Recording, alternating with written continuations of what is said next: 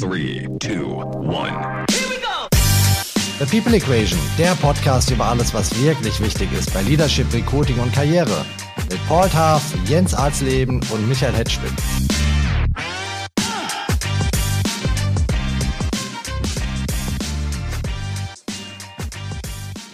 Hallo zusammen, ich begrüße euch zu einer neuen Folge von The People Equation. Ich will der beste Trainer sein, der ich sein kann. Das hat der Weltklasse-Trainer Jürgen Klopp einmal auf die Frage nach seinem Antrieb geantwortet. Aber wenn man sich den Menschen, die Führungskraft Jürgen Klopp anschaut, weiß man, dass sein Motto eine maßlose Untertreibung ist. Jürgen Klopp ist schon heute eine Legende bei Borussia Dortmund, Mainz 05 und dem FC Liverpool. Und bei der Frage, wer der beste Fußballtrainer der Welt ist, fallen immer zwei Namen. Und einer davon ist Jürgen Klopp. Vor allem aber steht Kloppo, wie er genannt wird, für Begeisterung, für Positive Leadership, für Heavy Metal Fußball. Er zählt zu den charismatischsten und erfolgreichsten Führungspersönlichkeiten, die es gibt. Und deshalb wollen wir heute zusammen mit euch mal hinter die Kulissen dieser spannenden Persönlichkeit schauen und nach der Methode Klopp forschen. Was können wir uns vielleicht von Jürgen abschauen bei unseren eigenen Herausforderungen als Führungskraft? Ich freue mich sehr, dass wir dafür einen tollen Stargast für uns gewinnen konnten. Jemanden, der Jürgen Klopp seit vielen Jahren begleitet und auch unheimlich viele Menschen aus seinem Umfeld gut kennt. Ich begrüße Elmar Neverling, den Autor der Biografie von Jürgen Klopp. Hallo Elmar. Hallo Michael, sei gegrüßt. Und natürlich sind auch heute wieder mit dabei meine beiden Co-Hosts Paul Taff und Jens Alsleben. Hallo Jungs. Moin. Das war sehr synchron und äh, wir beginnen aber heute mal mit Elmar. Elmar, erste Frage mal ganz direkt. Was ist denn aus deiner Sicht das Erfolgsgeheimnis des Leaders Jürgen Klopp? Erstmal, dass er tatsächlich ein Leader ist. Ich meine, in der Wirtschaft wird man ja auch oft auf die Frage stoßen, ist er einmal ein Manager oder ist er eher ein Führender? Und äh, Klopp ist nie nur ein Manager gewesen, der verwaltet und organisiert, sondern immer jemand, der es auch geschafft hat zu führen, zu begeistern. Und das macht er in erster Linie dadurch, dass er sehr authentisch ist, sehr kongruent. Das ist ja natürlich ein viel verwendeter Begriff. Also wenn man sich fragt, was ist eigentlich jemand, der authentisch ist, dann ist es ein Einklang zwischen dem, was man denkt, was man fühlt und wie man dann auch handelt. Und das hat er immer wieder unter Beweis gestellt. Und ich denke, das ist ein großes Erfolgsrezept bei ihm, dass man immer sieht, dass er das wirklich auch umsetzt, dass er das vorlebt, dass er das glaubt, was er da vermittelt. Ein Satz, der von ihm hängen geblieben ist, ist ja die Frage nach seiner Motivation. Da sagte er, ich möchte mein Umfeld glücklich machen. Das ist ja ein extrem ungewöhnlicher Ansatz für eine Führungskraft. Meint er das ernst? Das meinte er durchaus ernst. Also äh, glücklich und vor allem auch besser. Das betonte er immer und auch nicht nur auf, auf sportlicher Ebene, sondern er sagt ja immer, dass alle um mich herum sind eigentlich meine Familie. Also nicht nur die sprichwörtliche Familie, sondern eben auch die Mannschaft als Familie. Und da ist es eben immer seine Aufgabe, die er sich selbst äh, von Beginn seiner Trainerkarriere gegeben hat, dass er sagt, ich möchte wirklich jeden einzelnen Spieler tagtäglich verbessern können. Und das ist ein, ein Prozess, den er da sieht. Also er sieht weniger nur das Ergebnis dahinter, sondern er sieht den Prozess, wo ich sage, ich habe hier einen Spieler mit den Stärken und Schwächen und da will ich versuchen anzusetzen, um den Spieler zu dem besten Spieler machen zu können, den er sein kann. Genauso wie er sagt, ich möchte der beste Trainer sein, der ich eben sein kann. Aber das ist eben ein Prozess und daraus zieht er seine Motivation. Liebt er seine Spieler tatsächlich oder hat er am Ende des Tages doch einen eher funktionalen Blick auf seine Mitarbeiter, die er auch regelmäßig austauscht, ja, verkauft, äh, auf die Tribüne setzt und so weiter? Gut, Liebe ist jetzt ein großer Begriff, aber also es geht weit über das Funktionale hinaus, auf jeden Fall. Das sieht man ja auch, wenn man zum Beispiel sich mit früheren Spielern unterhält da kommt ja nie ein, ein böses Wort. Also dass mal jemand im Nachgang sagt, oh, ich habe aber damals das Gefühl gehabt, mir das eine ins Gesicht gesagt und hintenrum hat er anders gehandelt. Egal mit wem man das spricht, es ist immer so, dass jeder von den Menschen Klopp schwärmt und immer wieder betont, dass das, was er einem auch ins Gesicht sagte, auch dann der Wahrheit entsprach. Und ich glaube, das ist auch etwas, was für Führungskräfte ganz entscheidend ist, dass man diese Glaubwürdigkeit hat, weil die Mitarbeiter das Gefühl haben, da steht jemand vor mir, der ist überzeugt von dem, dem, was er tut und der schenkt mir auch rein Wein ein, auch im Negativen. Ist ja nicht nur so, dass er dann äh, die, die Spieler in Watte packt, sondern ganz im Gegenteil. Auch ganz klar sagt, hier ist jetzt ein Punkt erreicht, da müssen wir etwas ändern. Dass er auch zum Beispiel dem, dem Kapitän Jordan Henderson letzten Sommerjahr gesagt hat, du, du bist ein verdienter Spieler, aber ich setze jetzt nicht mehr in dem Maße auf dich, so dass er dann die Chance hatte, den Verein zu wechseln und darauf dann zu reagieren. Ist es diese Ehrlichkeit, die die Spieler dir gegenüber, die Ex-Spieler dann nennen, als Grund, warum sie trotz vielleicht negativer Feedbacks immer noch so positiv äh, auf ihren Trainer Jürgen Klopp zurückblicken oder gibt es da noch weitere Sachen? In erster Linie ist es die Ehrlichkeit und in zweiter Linie die persönliche Entwicklung. Dass also jeder Nachhinein auch noch sagt, ich habe von ihm sportlich gelernt, aber ich habe auch menschlich gelernt. Und selbst wer nicht in der ersten Reihe gespielt hat, fühlte sich trotzdem wertgeschätzt, weil er auch die immer mit ins Boot holt auch eine Aufgabe einer Führungskraft, dann zu sagen, ich habe jetzt hier nicht nur meine vier, fünf, die mit denen ich vorangehe, sondern ich habe auch noch ein Team dahinter. Und äh, die fühlten sich genauso wertgeschätzt, auch wenn sie vielleicht nicht sportlich die gleiche Rolle gespielt haben. Wie macht er es denn, solche schlechten Botschaften zu überbringen, außer dass es ehrlich ist? Weil er muss ja teilweise mit den Leuten weiterarbeiten. Wenn er jetzt zum Beispiel sagt, ich bin mit dir nicht zufrieden, du sitzt auf der Tribüne oder du musst härter arbeiten, um wieder ranzukommen, braucht er diese Person ja vielleicht ein paar Wochen später wieder auf dem Feld. Ähm, da reicht der Ehrlichkeit meistens nicht aus. Er scheint ja auch eine sehr aufbauende Persönlichkeit zu sein. Du hast mit vielen Leuten gesprochen, die ihn kennen. Wie schafft er es denn, den Leuten auch den Glauben einzuimpfen, wieder ranzukommen zu können, auch wenn das verbunden ist mit einem initial erstmal negativen Feedback, beispielsweise Tribüne?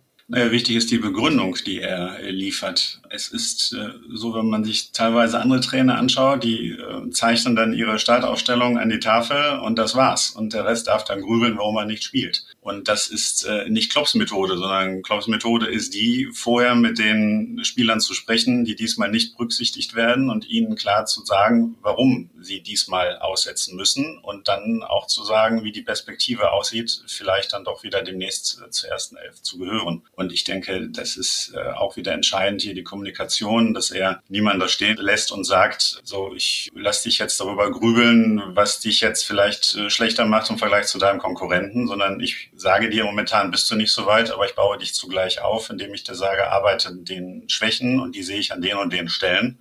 Und dann hast du wieder gute Chancen, zur ersten Elf zu gehören. Das zweite Merkmal, das Jürgen auszeichnet, ist ja dieses unglaubliche Anzünden seiner Teams. Das ist ja wirklich einer, wo man eine Handschrift sieht, dass die Teams für ihn durchs Feuer gehen, dass die von der ersten Minute an Vollgasfußball spielen, dass sie 90 Minuten hoch und runter rennen, dass die an seinen Lippen kleben, dass die buchstäblich für ihn durchs Feuer gehen. Und das hat ja manchmal auch tatsächlich dann so sporthistorische Resultate. Ich erinnere mich an das Champions League, glaube ich, Viertelfinale, Halbfinale war es, Liverpool gegen Barcelona, wo sie das Hinspiel, glaube ich, 3-0 vergeigt hatten und eigentlich schon erledigt waren. Und dann haben sie das im Rückspiel in einem legendären Spiel Spiel gedreht. Ich glaube 4-0 oder 5-0 gewonnen. Wie schafft äh, Jürgen das? Vielleicht hast du mal mit jemandem gesprochen, der da dabei war in, in dieser Situation, wie er sein Team nach diesem Rückschlag so angezündet hat, dass die Barca im Rückspiel 5-0 weggehauen haben. Naja, das hat er eigentlich schon zum Ende des Hinspiels geschafft, weil der direkt in der Kabine die Spieler so versammelt und auf das Rückspiel eingestellt haben, dass sie nicht mit diesem Gefühl rausgegangen sind, was man vielleicht hätte erwarten können nach einem 0-3 in Barcelona. Das ist ja auch ein Rezept bei ihm, dass er oft entgegengesetzt handelt zu dem, was man vielleicht von einem Trainer erwartet. Er hat, ohne dass ich jetzt natürlich die Wortwahl wiedergeben kann, aber er hat sinngemäß dann gesagt, dass sie letztendlich ein gutes Spiel gemacht haben und sie auch im Rückspiel, wenn sie so weiterspielen, immer noch eine Chance haben, auch gegen einen übermächtigen Gegner. Und dann natürlich diese, ja, schon ein bisschen legendäre Ansprache, die damals ja gewählt wurde, dann von ihm. Wir müssen daran denken, dass wir irgendwann mal unseren Enkelkindern diese Geschichte vielleicht erzählen wollen, wie wir Barcelona nach einem 0-3 Rückstand doch noch geschlagen haben. Und dass er also in dem Moment, wo man Enttäuschung, Niedergeschlagenheit erwarten könnte, wo man dann sagt, na gut, dann treffen wir uns morgen und gucken mal, dass wir das Spiel analysieren. Diese Zeit braucht er gar nicht, sondern er hat das schon während des Spiels verarbeitet, hat dann zur Kenntnis genommen, dass an dem Tag einfach alles gegen Liverpool lief und hat das sofort umgedreht in etwas Positives und hat gesagt, wir haben jetzt hier zwar einen Rückschlag, aber es ist eine Herausforderung und diese Herausforderung nehmen wir an. Und das hat er über die Jahre gelernt durch, durch viele verlorene Finals das war ja so, dass er ja mehrfach in Champions League Finals, in Pokalfinalen als zweiter Sieger hervorgegangen ist. Und er hat es ja immer wieder geschafft, aufzustehen und immer wieder zu sagen, gut, es hat nicht geklappt. Ich werde heute das aber wegfeiern. Das ist ja auch eine Methode bei ihm. Ich gebe mich nicht in jeder Geschlagenheit hin, sondern ich feiere dann umso stärker, umso intensiver und komme dann auch am nächsten Tag mit der größtmöglichen Motivation wieder, um das auszumerzen. Und das hat er an dem Tag sofort noch in der Kabine geschafft. Und ich glaube, das hat seine Spieler aus einer gewissen Lethargie, die dann sonst vielleicht gedroht hätte, rausgeholt und dann zu sagen, gut, wenn unser Trainer daran glaubt, dann glauben wir auch daran. Diese motivierenden Ansprachen, macht Jürgen das situativ, spontan aus der Situation heraus oder legt er sich die Ansprachen vorher zurecht, weil er sozusagen Social Engineering mäßig weiß, womit er die Jungs wieder anzünden kann? Nein, ich glaube, dass er ein so wirklich begnadeter Redner ist und das kann man auch nicht lernen. Das steckt einfach in ihm, dass er das aus dem Bauch macht, aus, aus seinem Gefühl heraus. Er hat auch selbst mal gesagt, also es gab vielleicht mal eine ähm, Rede oder eine Pressekonferenz, die er ein bisschen vorbereitet hat und das war die Vorstellungs-PK damals in, in Liverpool, weil er sich dann eben noch nicht äh, ganz so wohl fühlte im Englischen, aber ansonsten hatte er eigentlich so gut wie 99 Prozent eigentlich immer spontan und aus dem Bauch herauskommen. Also wir reden natürlich jetzt nicht von Spielvorbereitung. Also wenn ich mich auf einen Gegner vorbereite und sage, so, wie spielen wir jetzt gegen Chelsea am Wochenende? Klar, das mache ich nicht aus dem Bauch heraus. Das mache ich mit meinen Spielanalysten. Aber Ansprachen und auf, auf Dinge zu reagieren, die sich im Spielverlauf ergeben, das kann ich ja zum Teil auch gar nicht vorbereiten. Das ist wirklich das, was ihn als Persönlichkeit äh, auszeichnet. Paul, du hast ja auch mal für zwei charismatische Leader gearbeitet, nämlich äh, Phil Knight, den Gründer von Nike, und Michael Dell, den Gründer von Dell. Wie viel von dem, was du jetzt hier von Elmar hörst, erkennst du wieder in deinen eigenen Erfahrungen mit diesen charismatischen Leadern? Waren die auch so drauf? Nein, Phil Knight ist ein sehr introvertierter Mensch, sogar schüchtern. Wenn du ihn im Aufzug in Beaverton getroffen hast, dann hat er eher den Bodenblick gesucht und nicht den direkten Blick, aber dafür, dafür ein, ein, ein toller, erfolgreicher Entrepreneur. Michael Dell war in der Tat, hat einen sehr guten Bühnenpräsenz, aber keiner hat die Emotionalität von Jürgen Klopp.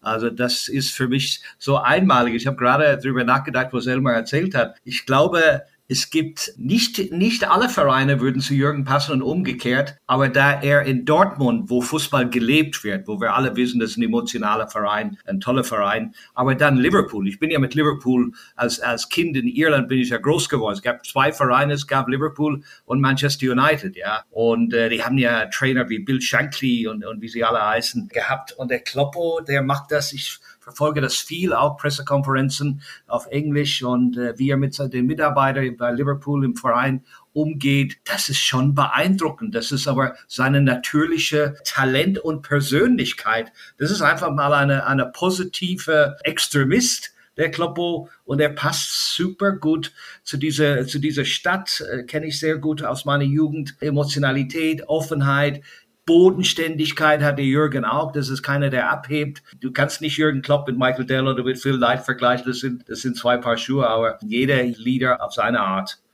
Hätte dir das damals oder also mal den, den Organisationen im Aufbau geholfen, wenn zum Beispiel ein Phil oder ein Michael in Niederlagen auch solche Bilder kreiert hätte? So keine Ahnung, wir wollen immer noch die Nummer eins werden, wir wollen immer noch HP verdrängen oder, oder Reebok verdrängen oder sowas, obwohl wir jetzt einen Rückschlag erlitten haben?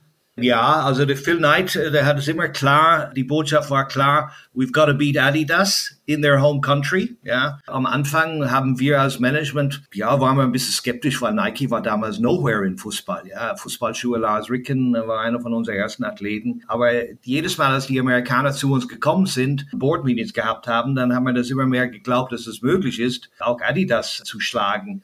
Wir selbst waren ohne die Inspiration, muss ich sagen, von Headquarters da ein bisschen skeptisch. Ich glaube, das haben sie bei uns auch gemerkt.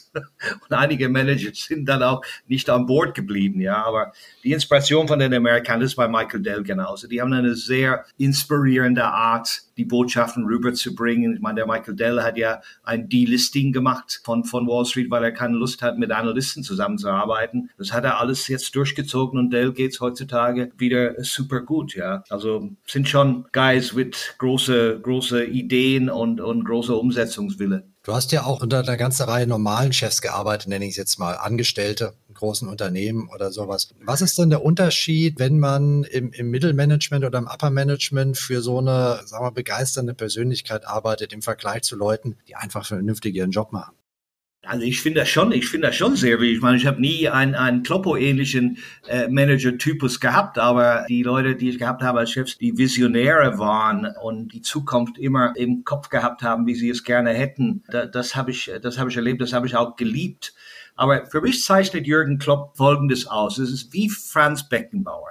Die können sagen, was die wollen, ja. Es kommt immer positiv an wie zum Beispiel Beckenbauer, was interessiert mein Geschwätz von gestern? Das fanden wir alles sympathisch, weil es Franz Beckenbauer war. Und Kloppo, ich meine, Kloppo hat ja auch, Elmer, das weißt du auch, mit Matthias Sammer äh, und, und mit Oliver Kahn, hat nicht die besten Beziehungen gehabt und da hat er im Fernsehen auch ausgeteilt. Er hat ja über Sammer geschrieben, ich wusste nicht, wo er die Bayern einen Tick besser gemacht hat, äh, so sinngemäß. Also ein bisschen austeilen kann er auch. Der ist sehr, sehr scharfzungig an der Stelle. Also er, er, er kann auch diese Seite, ja. Aber der ist einfach mal super charmant und authentisch. Super authentisch, der Mann. Und nur so bist du in Liverpool erfolgreich. So ein Working Class City wie Dortmund auch. Und da brauchst du authentische Trainer.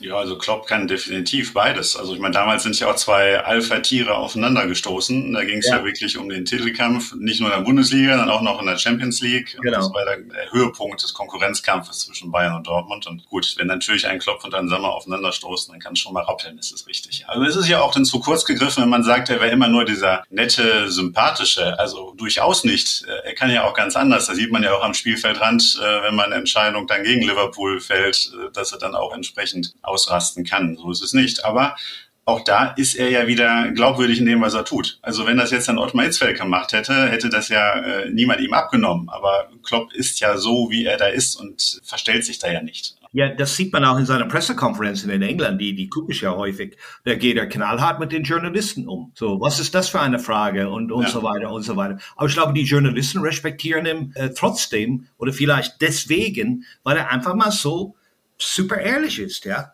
Ja, da überzieht das meines Erachtens manchmal schon ein bisschen, indem er dann äh, vielen Journalisten leicht schon die Daseinsberechtigung abspricht für ihren Job. Aber Gut, das ist dann eben etwas, äh, wo vielleicht dann aus dem Affekt heraus wieder, du kommst dann nach einer Niederlage, du musst dann für zehn verschiedene Sender Fragen beantworten, immer die gleichen Fragen und irgendwann bist du dann eben so genervt, dass du dann mal einen raushaust. Äh, aber gut, das, ja, das ist er und äh, das nimmt man ihm letztendlich dann auch nicht krumm, weil man sagt, das gehört zu seiner Persönlichkeit mit dazu. Aber da darf er sich sicherlich mehr erlauben als andere. Es ist ja immerhin, Elmar, die englische Presse und das ist natürlich schon ein, ein Fall für sich. Die wissen auch auszuteilen, gell? Ja, ja, ja, ja, ja. Aber da schwingt ja eine Frage mit, Elmar, und zwar, äh, sag mal, die Tauglichkeit von Klopp in einem anderen Umfeld. Es gibt ja diese legendäre Geschichte, die keiner weiß, ob sie wirklich wahr ist, dass damals der HSV sich für ihn interessiert hatte und sie ihn angeblich nicht genommen haben, weil er irgendwie zerrissene Jeans hatte und er ihnen ein bisschen zu, zu Working Class mäßig rüberkam. Glaubst du, dass Jürgen Klopp auch bei einem Edelclub wie Bayern München oder Real Madrid funktionieren würde mit seiner Art? Also soweit ich weiß, ist die Geschichte tatsächlich wahr, dass dann der HSV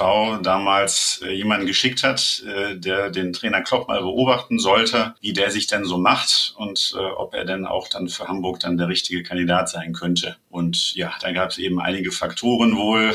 Der ungepflegte Bart, das Rauchen und äh, vielleicht noch die zerrissene Jeans, das weiß ich nicht, äh, wo man dann davon Abstand genommen hat. Wenn man sich dann anguckt, wie viele Trainer dann der HSV dann die äh, Jahre danach hatte, dann ist das die Frage, ob das die richtige Entscheidung war, aber das nur am Rande. Wie war die Frage?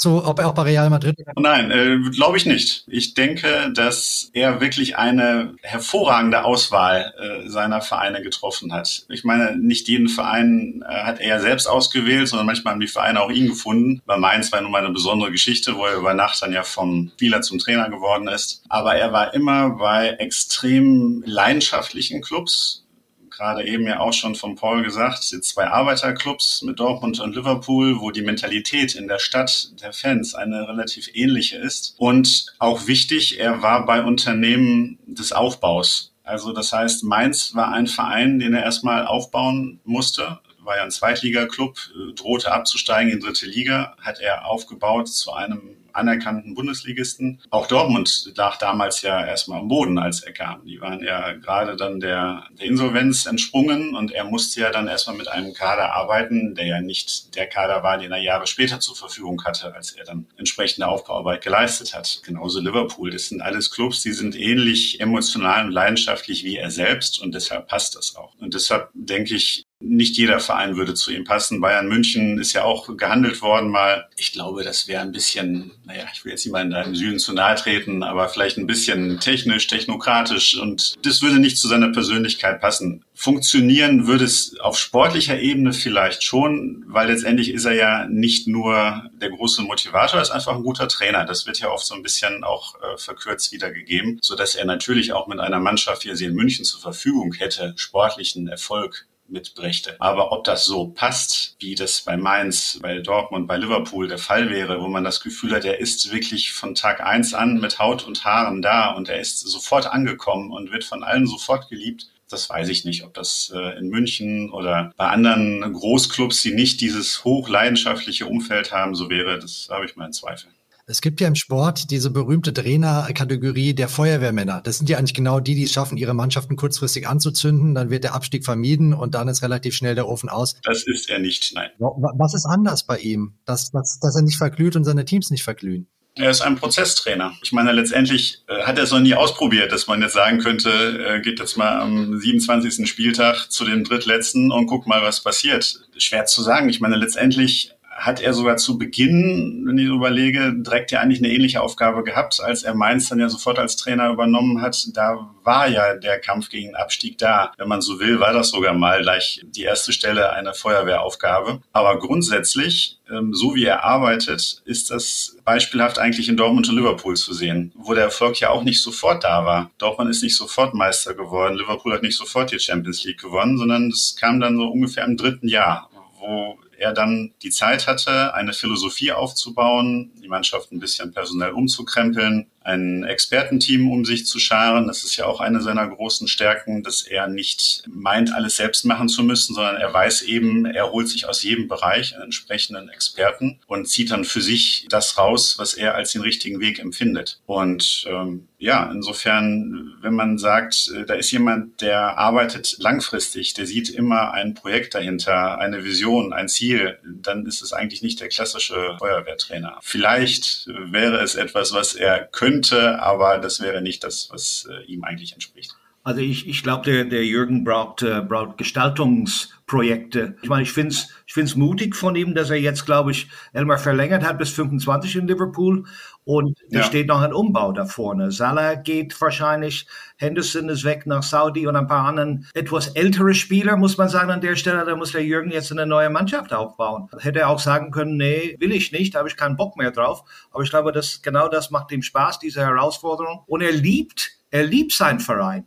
Er liebt Liverpool, sie lieben ihn, Dortmund ja. ähnlich. Mainz, okay, da hat er gespielt, das ist ja nicht so der leidenschaftlichste Verein. Ich hätte ihn gerne in Frankfurt gehabt. Och, da würde ich widersprechen. Also Mainz ist kleiner, aber es ist schon ein sehr leidenschaftlicher Verein, auch wenn ich das jetzt hier im Frankfurter Raum sage. Ja, ja, da darfst du ja auch. Nee, ich finde nur, äh, ich war ja häufig im Stadion in Mainz, also die Stimmung im Stadion, die, das ist so, man sagt ja Karnevalverein, das ist ein bisschen despektierlich, das meine ich gar nicht so, aber äh, vielleicht im Management, also ich weiß, die Fans in Mainz habe ich jetzt nicht so leidenschaftlich. Also leidenschaftlich wahrgenommen, aber vielleicht liege ich da auch falsch. Jens hatte sich gemeldet. Also erstmal, äh, dass ich in Minute 25 das erste Mal äh, zu Wort komme, das hat es noch nie gegeben. ähm, da liegt vielleicht auch daran, weil man mir äh, Fußballkapazität abspricht, zu Recht. Äh, aber ich will dann doch was sagen. Und zwar, wenn man mal Klopp und Führung äh, noch mal ein bisschen näher beleuchtet. Was macht er eigentlich?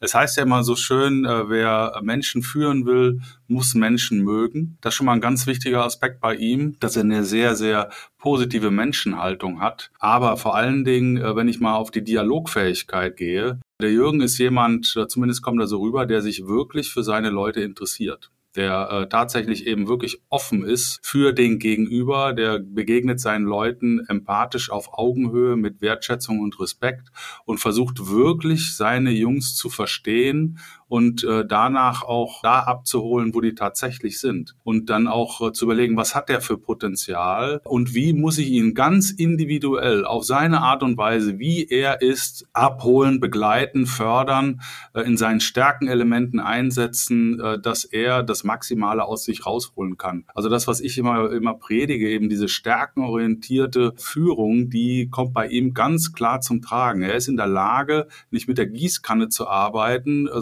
ein Team aus Alpha-Tieren, die alle Individualisten sind ohne Ende, individuell, situativ so zu führen, dass sie als Team Weltklasse zusammenspielen. Und das ist etwas, was äh, außergewöhnlich ist aus meiner Sicht. Jens, du hast aber auch als Coach ja manchmal die Schattenseiten äh, dieser sehr emotionalen Art zu führen in deinen, äh, ja, in deinen Kundenbeziehungen. Menschen, die sich sehr stark emotional engagieren und dann vielleicht auch an dieser Aufgabe ein Stück weit zugrunde gehen oder ihre Kräfte verschleißen oder ihre Teams dann irgendwann auf die Ansprachen nicht mehr reagieren. Wie groß schätzt du denn das Risiko ein, wenn man sehr emotional, sehr offen für die Persönlichkeiten, sehr individuell auf die anderen eingehen führt, dass man dann vielleicht schnell ausbrennt, wenn man nicht so super robust ist, wie es vielleicht ein Jürgen Klopp ist?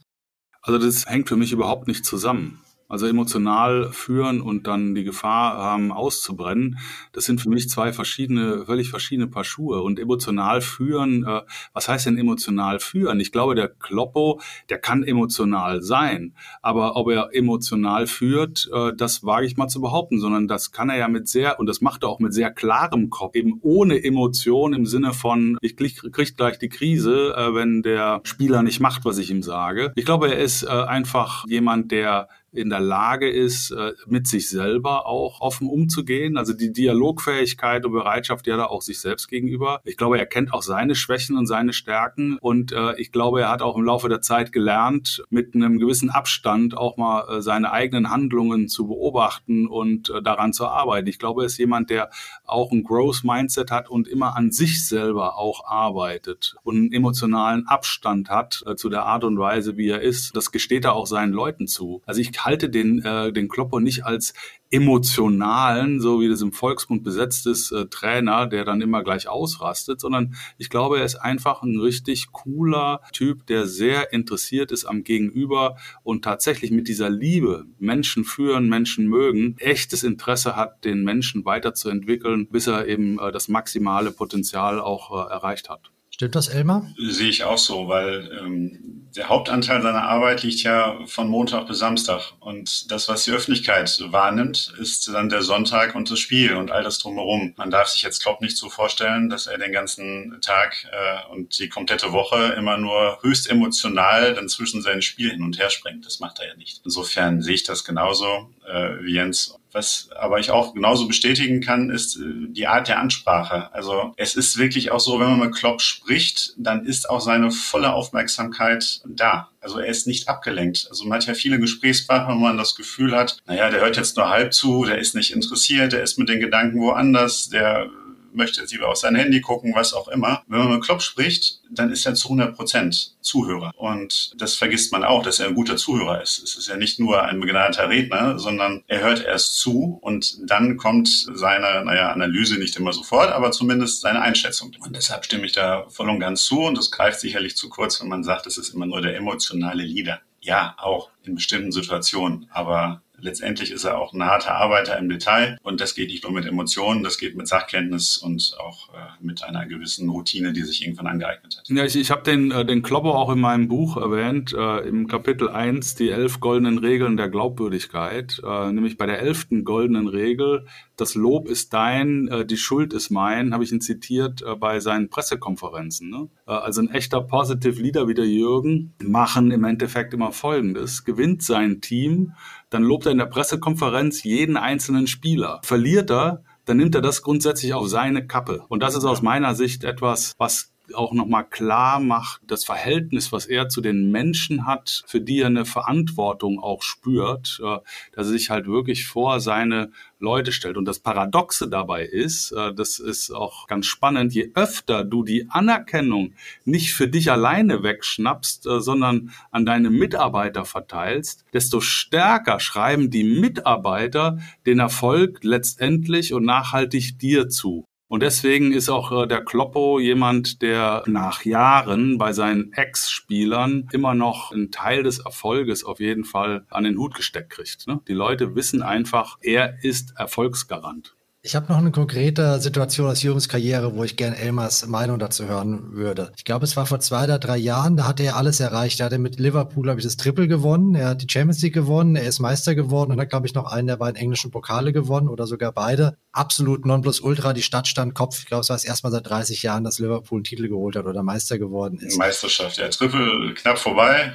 vor einem Jahr, aber die erste Meisterschaft wieder, ja. Jetzt ist er ja ein Trainer, der mit sehr großer Leidenschaft diesen, diesen Titel nachjagt oder das Optimale rausholen will. Jetzt hat er das Optimale erreicht. Warum hat er damals nicht aufgehört? Warum hat er weitergemacht? Und wie hat er sich motiviert, es wieder zu, zu probieren, obwohl er wusste, dass da draußen Mannschaften mit stärkeren finanziellen Möglichkeiten sind, die er auf Dauer möglicherweise nicht schlagen kann? Die banale Antwort ist, er hatte einen laufenden Vertrag. Das ist erstmal ganz kurz gesagt. Das zweite ist, dann war es natürlich eine Besonderheit, weil es äh, ein Corona-Titel war. Das heißt, äh, du wirst das erste Mal seit drei Jahrzehnten wieder Meister, aber kannst es dann nicht so feiern, wie du gerne möchtest. Und ich glaube, dass das auch nochmal ein Antrieb ist zu sagen, wir möchten auch nochmal eine Meisterschaft wirklich mit unseren Fans zusammen feiern können und äh, nicht letztendlich fast äh, innerhalb nur der eigenen Mannschaft. Das war ja so ein großer Wermutstropfen damals, dass das nicht möglich war. Und der dritte Punkt ist, ähm, dass es ihm nicht nur um Ergebnisse geht, sondern wie wir eben schon gesagt haben, dass er ein Prozesstrainer ist. Das heißt, für ihn ist jetzt ein, eine Entwicklung ja nicht abgeschlossen, weil jetzt ein Titel gewonnen wurde, sondern es geht ja weiter. Es ist die nächste Herausforderung gewesen, den Titel zu bestätigen und äh,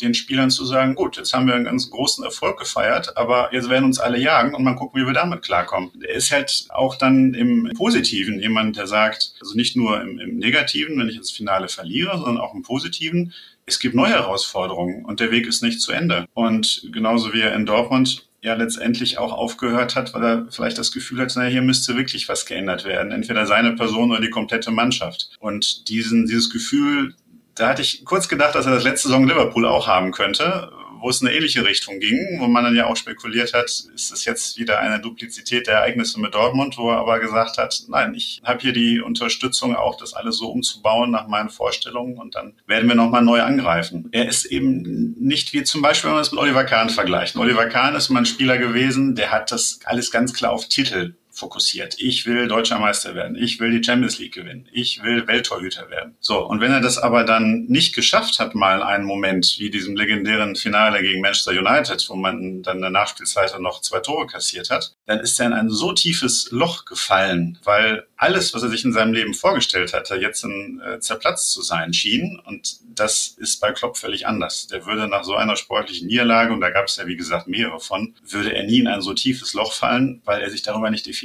sondern er definiert sich über den Prozess. Und deshalb ist ein Titel eine wunderbare Bestätigung, aber kein Grund zu sagen, jetzt höre ich auf. Michael, darf ich eine Frage stellen an der Stelle? Äh, als Ihre sehr lange in Deutschland lebend, äh, äh, lieber Elmar, wie kommt denn Kloppo äh, mit der englischen Kultur äh, zurecht? Seine Frau ist ja, ist ja auch da und du hast ihn bestimmt privat besucht. Wie ist das? Kann er in Restaurants gehen in Liverpool oder das würde mich interessieren. Und was gefällt dir da? Bestimmt nicht das Wetter. Nein, das Wetter ist es nicht. Äh, er hat auch mal gesagt, es ist auch nicht unbedingt die Sprache, weil selbst wenn ich gut Englisch spreche, in Liverpool verstehe ich ja nicht allzu viel. Ja. Also er kann ja eigentlich gar kein normales Leben führen. Zum einen, weil seine Tage von morgens bis nachts gehen. Und äh, zum anderen, in der Tat, würde er sofort ja überall erkannt. Es, es gibt ja so wenige, teilweise auch Aufnahmen, wenn man sich das mal anguckt, wie er dann in Pubs geht ja. und dann gleich der ganze Pub ihn ja feiert. Ja. Und ja, das, das genießt er für den Moment, aber ein wirkliches Privatleben hat man da ja dann nicht. Und insofern wäre es, glaube ich, zu weit gegriffen zu sagen, dass er jetzt ähm, sich schon in die englische Kultur eingelebt hat, auch wenn er ein paar Jahre da ist, weil er sie gar nicht wirklich leben kann. Und wie ist das für seine Frau Elmar? Weil ich meine, er ist ja die ganze Zeit am Anfield Road. Da hat sie da einen Freundschaftskreis aufgebaut. Ich will jetzt nicht wissen, was ich nicht wissen darf, aber würde mich einfach mal interessieren. Ich glaube, das ist ganz schwierig. Ja, also privat sind die gut und fest verankert. Äh, ich gebe aber zu, dass äh, Schwerpunkt für mich immer jetzt war, das rein sportliche und weniger das Privat zu hinterfragen. Ja. Aber man hat das so am Rande sicherlich mal mitbekommen, dass da wirklich eine feste Verankerung besteht. Und da bin ich mir sicher, wenn man ja auch so betont, wie sehr er ein Familienmensch ist, wenn das nicht so wäre, hätte er schon längst gesagt, dann brechen wir die Zelte ab und gehen wieder zurück nach Deutschland. Also ja. auch die Familie fühlt sich da absolut wohl. Und insofern, in der Tat ist es eher dann sicherlich die Frau, die sich da in das englische Leben eingefügt hat, äh, als, als er selbst weil er selbst ist ja nun nur sieben Tage die Woche beschäftigt. Das sind ja äußerst herzliche Menschen, die, die, die Scouts sind, ja. das muss man an der Stelle sagen. Ja, ja auch nicht aufdringlich, sondern ja. also es, äh, es ist ein, eine Begeisterung da, aber keine Aufdringlichkeit. Dennoch muss man sich vorstellen, dass er jetzt dann normal mal eben abends in ein Restaurant geht. Das ist dann ein bisschen schwierig. Ja. Nächste Frage von mir, Elmar, eine kritische. Eine Sache wird Klopp von Kritikern immer wieder vorgeworfen, nämlich, dass er mit seiner extrem intensiven Art Fußball spielen zu lassen und die Mannschaften zu führen, dafür sorgt, dass nach drei, vier Jahren viele Spieler körperlich und mental durch sind und nicht mehr geeignet sind für diesen Heavy Metal Fußball und dann äh, einen Karriereknick erleiden. Wie schätzt du das ein? Beutet er seine Spieler körperlich und mental auch ein Stück weit aus? Naja, dem widerspricht ja, wie es in Liverpool sich entwickelt hat. Die Erfolge kamen ja erst nach ein paar Jahren und insofern ist das ja eigentlich die Gegenthese dazu. Er hat allerdings auch seinen, seinen Stil angepasst. Also es war sicherlich so, dass er in, in der Bundesliga dann noch anders hat spielen lassen, weil dort auch eine Winterpause besteht. England ist ja nun mal bekannt, da wird das ganze Jahr durchgespielt, selbst am zweiten Weihnachtsfeiertag gespielt. Und das hat man schon gemerkt, dass er dann im ersten Jahr merkte, ich komme mit dem Stil vielleicht doch nicht so weiter. Und er ist ja auch lernfähig, auch wieder ein Merkmal einer Führungskraft, dass man sagt, gut, der bisherige Weg ist jetzt ausgereizt, jetzt habe ich hier ein neues Umfeld, eine neue Liga und muss mich dem auch anpassen. Und das hat er getan. Letztendlich ist er natürlich jetzt auch in Liverpool an einen Club gekommen, der ihm auch dann finanziell einen Kader zur Verfügung stellen konnte, wo er entsprechend rotieren konnte. Und wenn ich dann wirklich jede Position gleichwertig besetzt habe, dann äh, kann ich natürlich auch immer noch einigermaßen diesen Fußball spielen lassen, wie ich es vorher auch getan habe, als wenn ich jetzt weiß, ich habe jetzt nur 16 gleichwertige Spieler. Aber das war für ihn auch ein Lernprozess und ich erinnere mich ja noch, da gab es einige Diskussionen im ersten Jahr und er hatte sich auch viel darüber beschwert, über, über die fehlenden Pausen, über den zu vollen Kalender und letztendlich hat er irgendwann eingesehen, die Beschwerden helfen nicht, der Plan ist so, wie er ist und das hat er dann äh, angepasst. Das Thema äh, Mental Health äh, würde mich noch interessieren, wie er das angeht. Das ist ja mittlerweile auch ein Megatrend, äh, dass man die mentale Fitness dann auch ganz hoch schreibt. Wie geht er äh, damit um? Äh, was äh, tut er, damit seine Spieler mental fit bleiben? was für einen Stellenwert hat Mental Health bei, bei ihm in seinem Umfeld? einen großen, weil er auch hier natürlich nicht selbst ausschließlich die, die mentale Betreuung übernimmt, sondern auch da gibt es ja Experten wie, wie inzwischen in jedem Profiklub und bei Liverpool extrem, da gibt es ja sogar noch einen Einwurftrainer oder gab es, der ist inzwischen nicht mehr da. Also man hat ja wirklich für jeden Bereich eigene Experten und das hat er ja irgendwann auch erkannt, dass er sagt, ich kann nicht alles abdecken, sondern ich muss eben ein gutes Team um mich herum scharen. Und das hat er dann auch gemacht, sodass eben dann äh, spezielle Tätigkeiten dann auch abgegeben werden in der Betreuung. Ansonsten glaube ich, dass es da kein ganz so großes Geheimnis gibt, außer dass man sagt, es ist da wieder auch seine Persönlichkeit, sich für den Menschen zu interessieren. Und wenn ich mich jetzt hineinversetze in einen Spieler, dem es vielleicht privat nicht so gut geht, der jetzt sportlich dann auch gerade vielleicht nur im zweiten Glied steht und dann kommt aber ein Trainer, der sagt, komm, setzen uns mal hin, wie geht's dir eigentlich? Was ist zu Hause los? Dann kann das schon unheimlich viel bewirken. Und ich glaube, dass das eher seine Stärke ist, als jetzt zu sagen, oh, da gibt es jetzt diese mentale Richtung und neueste wissenschaftliche Erkenntnisse. Das ist eine menschliche Art. Und ich glaube, mit dieser menschlichen Art schafft er es, äh, viel aufzufangen und den Spielern ein Gefühl zu geben, ich habe eine Anlaufstelle, wo ich hingehen kann.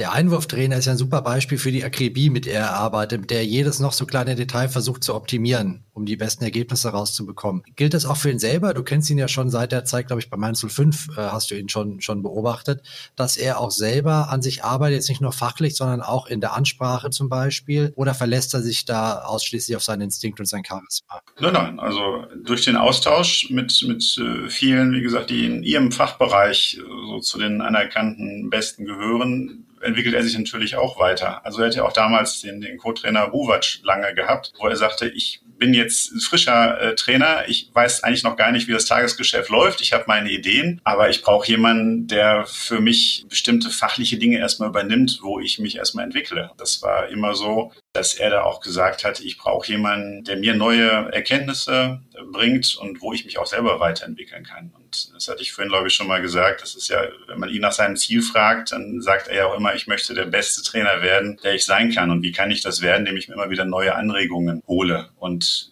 genauso wie er auch dann bewusst ja einen Schritt ins Ausland gegangen ist, um zu sagen, ich will mich selbst herausfordern, ich will aus meiner Komfortzone raus und eben nicht den vermeintlich einfachen Weg gehen, sondern ich will immer wieder auch selbst gefordert werden. Nur dann kann ich ja auch meinen Spielern glaubhaft vermitteln, auch ihr müsst euch immer wieder neu fordern. Man, ähm, Elmar, wenn ich äh, kurz fragen darf, der hat sich ja getrennt von seinem langjährigen Trainer, der mit in Dortmund war ja. und der mit nach England ging. Ich weiß nicht, ob das, ja. ob das publik ist, äh, aber ich glaube, es hat damit zu tun, dass die Erkenntnisse und neue Impulse nicht mehr gekommen sind.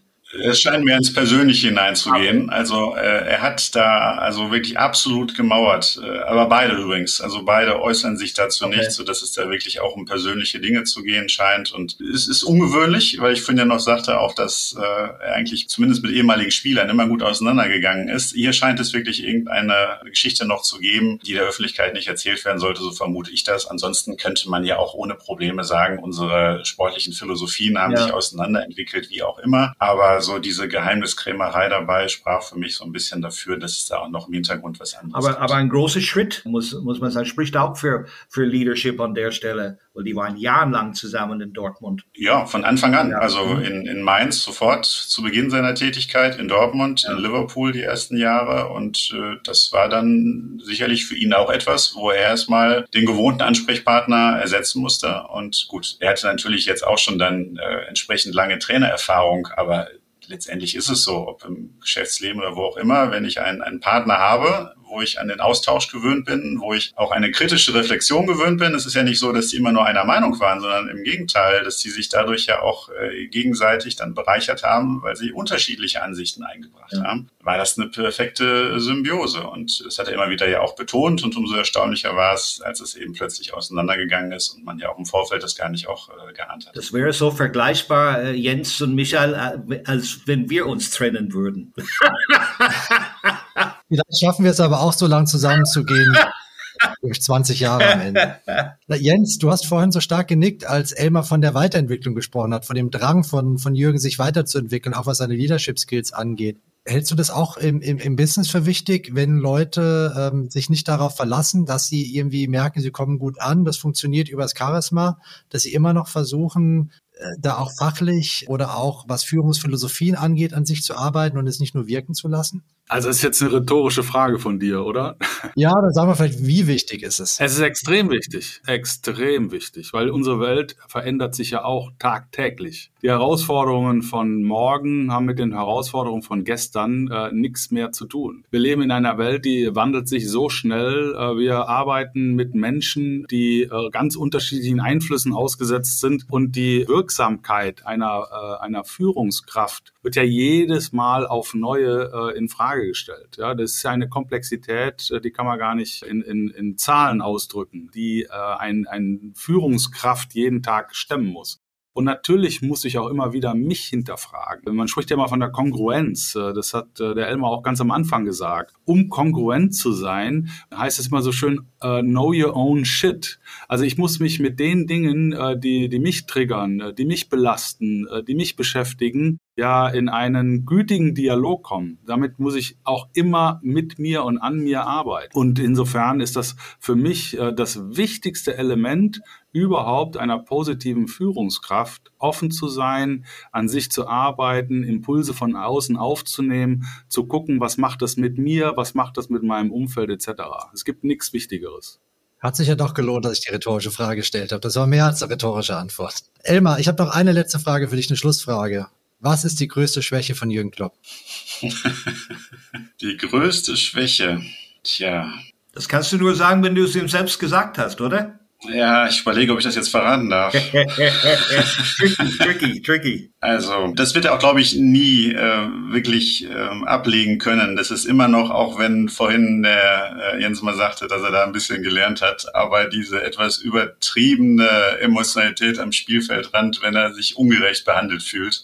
Das geht aber auch wieder letztendlich in den Stärkenbereich. Deshalb auch das ist keine wirkliche Schwäche, sondern warum macht er das? Er macht es ja deshalb, weil er seine Familie, seine Spieler äh, einfach die, die er schützen möchte, die will er in dem Moment halt verteidigen, wenn er eine Ungerechtigkeit wahrnimmt. Und da er eben ein extrem gerechtigkeitsliebender Mensch ist, reagiert er absolut allergisch, wenn er da eine Entscheidung sieht, wo er denkt, das kann jetzt nicht sein, das äh, ist so gegen meine Spieler, da muss ich einschreiten. Und dann sind auch jegliche gute äh, Vorsätze wieder als Akta gelegt und äh, dann wird er nach wie vor auch zu dem, der dann sein, sein Gesicht wild verzerrt und dann einmal Linie rauf und runter rennt. Also das ist Schwäche und Stärke zugleich.